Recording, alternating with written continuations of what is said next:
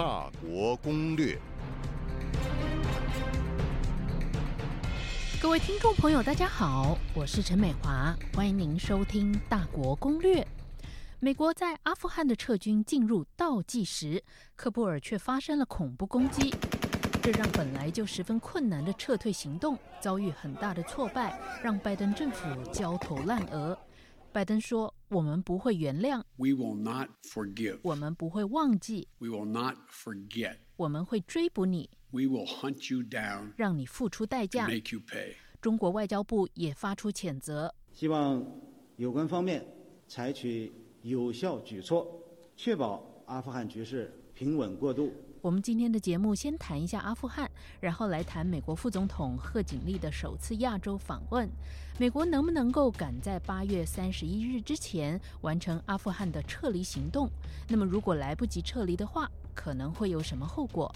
首先，我请曾经在台湾政治大学阿拉伯语文学系任教的刘长正来谈一谈。现在塔利班已经开始给他施压了，嗯，他已经知道说你来不及撤了，那。这样的话会对塔利班有什么好处？你美国只要有一个人或者一个家庭留在阿富汗的话，美国人民一定会对拜登施压。嗯，所以拜登一定会想办法把这些人都都撤出来。嗯嗯，那这个就是等于是塔利班一个很好的那个等于是协商的一个筹码。嗯，变非常好的协商筹码。那德国之前也说，如果塔利班禁止女生。上学和工作化，德国本来答应要每一年捐款给阿富汗政府的金钱，他们也会扣押住。嗯，所以现在西方国家唯一能够要求塔利班做什么的话，就是只有剩下钱而已。嗯，所以塔利班也非常清楚，你这些特效来不及的话，我扣住你们这些人，等于就是扣住人质。嗯嗯嗯嗯，所以到最后用这种方式直接去要挟。西方政府，塔利班现在想要的东西有两个，一个是西方的承认，嗯嗯，那这个我们在一九九六年就看过了，一开始的时候塔利班也是要求要承认，可是后来西方开始承认的时候，塔利班就坐实了他的控制权，嗯哼。第二个是这样的话，我可以跟你谈判，就是你还要源源不绝的给我钱，嗯嗯嗯，然后现在已经是占上风了。你现在是西方国家要来求我了，你这么多人留在我国内，等于是各国都有人质在他们手上。嗯，那塔利班对待西方国家，对待美国跟西方国家，跟塔利班对待中国有没有什么不一样？今天中国有新疆有回民，嗯，塔利班如果说真正的考量到他穆斯林同胞被中国压迫的话，塔利班理论上是不会跟中国合作。可是塔利班为了要生存。他其实跟王毅之前在谈的那个东西，其实我猜是两个互不侵扰。嗯嗯，就是等于是你塔利班，你不要来影响到我新疆的回民，那我也不会站在美国那一边去打你。嗯，这是一个利益交换。嗯嗯嗯。嗯，因为美国现在撤出了，那现在全球的焦点很很多人的目光是摆在中国，是不是会用“一带一路”的方式去投入阿富汗？那您怎么看？就是说，中国跟塔利班的合作未来是怎么样？在经济建设这个方面，或者在“一带一路”这方面？中国其实“一带一路”其实是。为了消化他自己本身内部的供给的满载，嗯，他没有地方可以消化这些原料。中国没有这么好心啊！一带一路，他给人家的签的东西都是要钱要回来的，嗯嗯，而且你那边要有市场。你觉得阿富汗有什么市场吗？第一个，阿富汗有没有市场？第二个，阿富汗有没有钱可以去买中国的物品？你如果去看中国跟伊朗。在谈的二十五年的协议，在跟科威特谈，在跟阿曼谈，跟沙地谈的东西，中国想要什么东西？想要有这个市场，可以把中国多余的产能的东西可以卖到这些国家，把钱赚回来。所以他刚开始帮你建设，你没有钱可以建铁路，所以我东西卖不过去，我先帮你建铁路，可是你的钱是要还我的。嗯嗯。那你觉得中国二零一三年开始就没有把阿富汗放在？他的一带一路里面，它现在这个东西会有成吗？而且中国的一带一路，它等于是画一个大饼，嗯嗯，而且他们很多东西跟中东签的东西，只是签约的时候在那边，接下来几乎没有看到实际上面有什么太大的作为。嗯，因为中国现在经济内部的经济有问题。嗯，好的，谢谢刘老师。那么，中国面对如此动荡的局势，会填补美国撤走之后的权力真空吗？中国会进入阿富汗参与重建吗？来请教淡江大学新南向与“一带一路”研究中心主任陈建甫。如果是五年前的话，中国是很有力量去影响，因为整个“一带一路”计划，它刚好需要阿富汗政府来积极做，阿富汗也需要中国的一带一路。为什么说五年前？嗯，五年前的时候，中国的经济正在强大当中哦。它经过中美贸易战之后，还有最近的国进民退，还有它的不断去打这些所谓的高富手的这一端，之后我们发现中国的经济没有五年前那么好。嗯。所以中国也在审慎评估要不要进入这样的一个权力真空的一个阿富汗。所以。过去他只是觉得用经济、用一带一路大概就可以解决，可是现在他们会考虑更多哈嗯。那同样的这一块真空之后，俄国跟中亚这些五个国跟土耳其、伊朗也在看阿富汗的变化，因为这边都是他的邻国。那中国会跟巴基斯坦一起来合作，来把他的中巴经济走廊给建立起来。可问题就是。阿富汗又在它的经济走廊的旁边，所以这个就是一个新的地缘政治的一个真空时，中国要用什么方式来做影响？它可能就是会跟现有最有力量的塔利班合作。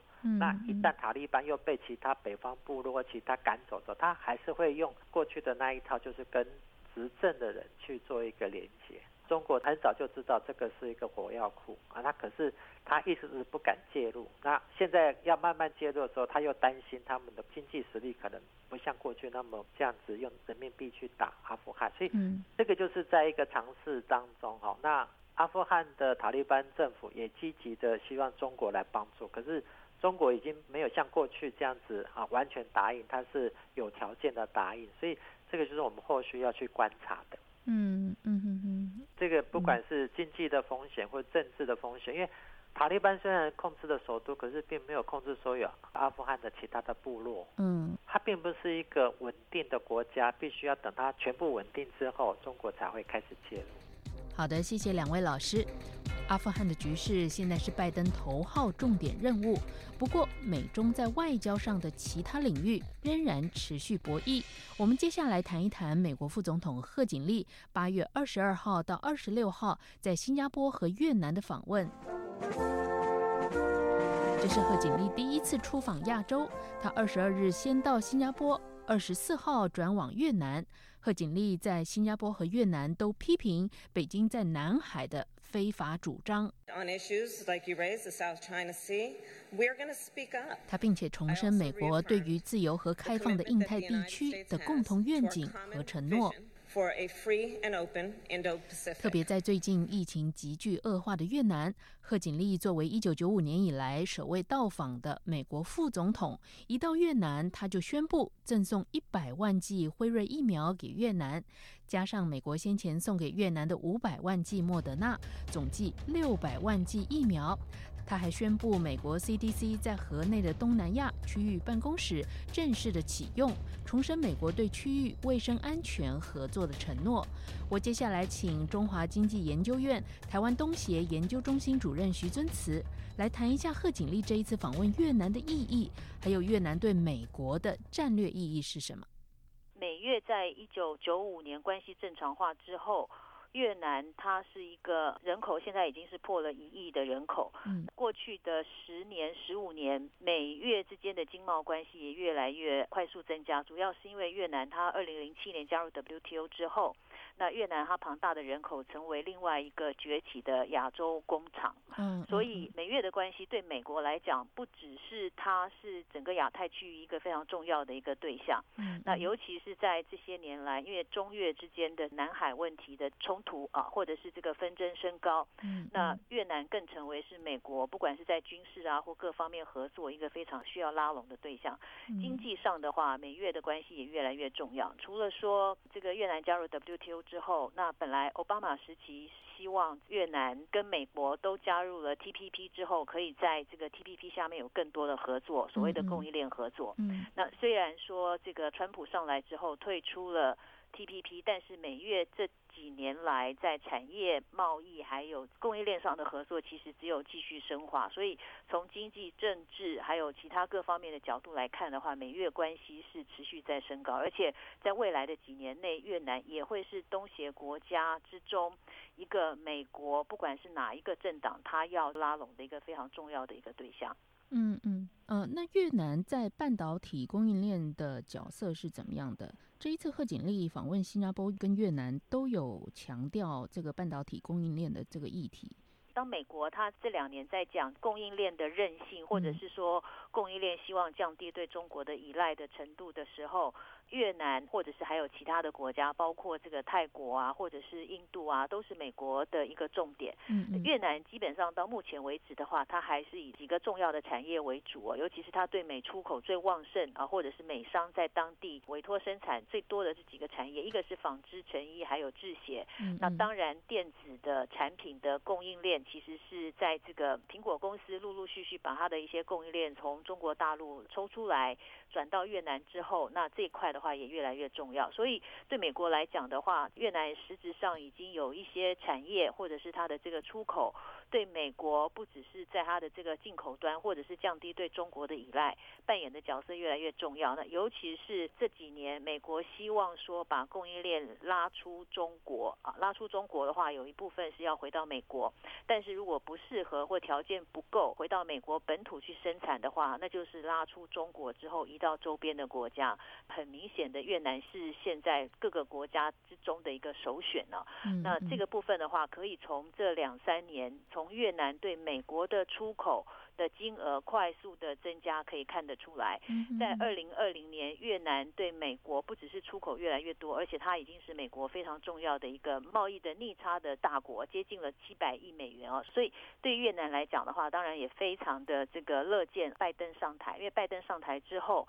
美越的关系是有改善的空间哦。拜登现在他越来越重视印太战略下面的合作，不再以贸易的逆差的金额的大小作为它唯一的指标。所以对美国来讲，越南的重要性啊，不管是在军事啊，或者是经济上的重要性，或者是对抗中国的这个重要性越来越高。那对越南来讲，拜登的执政之下，那很明显的是，他也把越南当成是这个亚太地区的一个非常重要的合作对象。所以双。方其实对对方的加强合作的关系上面期待都非常的高。嗯，那可以说是越南跟中国现在离得越来越远了吗？就是说，如果美越关系提升的话，嗯。这也是中间非常微妙的地方啊，因为美国当然非常努力的要去拉拢越南，那原因之一的话，就是因为越南跟中国之间长期存在这个领土的纠纷呐，还有越南也是东协的国家里面，它的民间的反中情绪最高的一个国家。嗯，可是事实上，越南其实在外交啊，它奉行的一个原则就是，它是要维持与大国之间的等距外交。嗯，那美国跟中国是越南最重要的。两个这个对外关系的一个重点啊。那中越之间的关系也非常的深远了，包括说两国从九一年到现在这个关系正常化之后，那中国现在也是越南唯二的两个全面战略伙伴的国家之一啊。那另外一个是俄罗斯，所以你也可以看到说越南共产党执政之下，对于中国的共产党执政之下，他们党际之间的关系其实是很多时候可能高于政府对政府之间的外交关系。嗯，那虽然说两国之间这个屡有冲。冲突，但是呢，这个越南还是非常重视越中的关系。嗯，那除了政治的关系，这个党际外交的关系之外。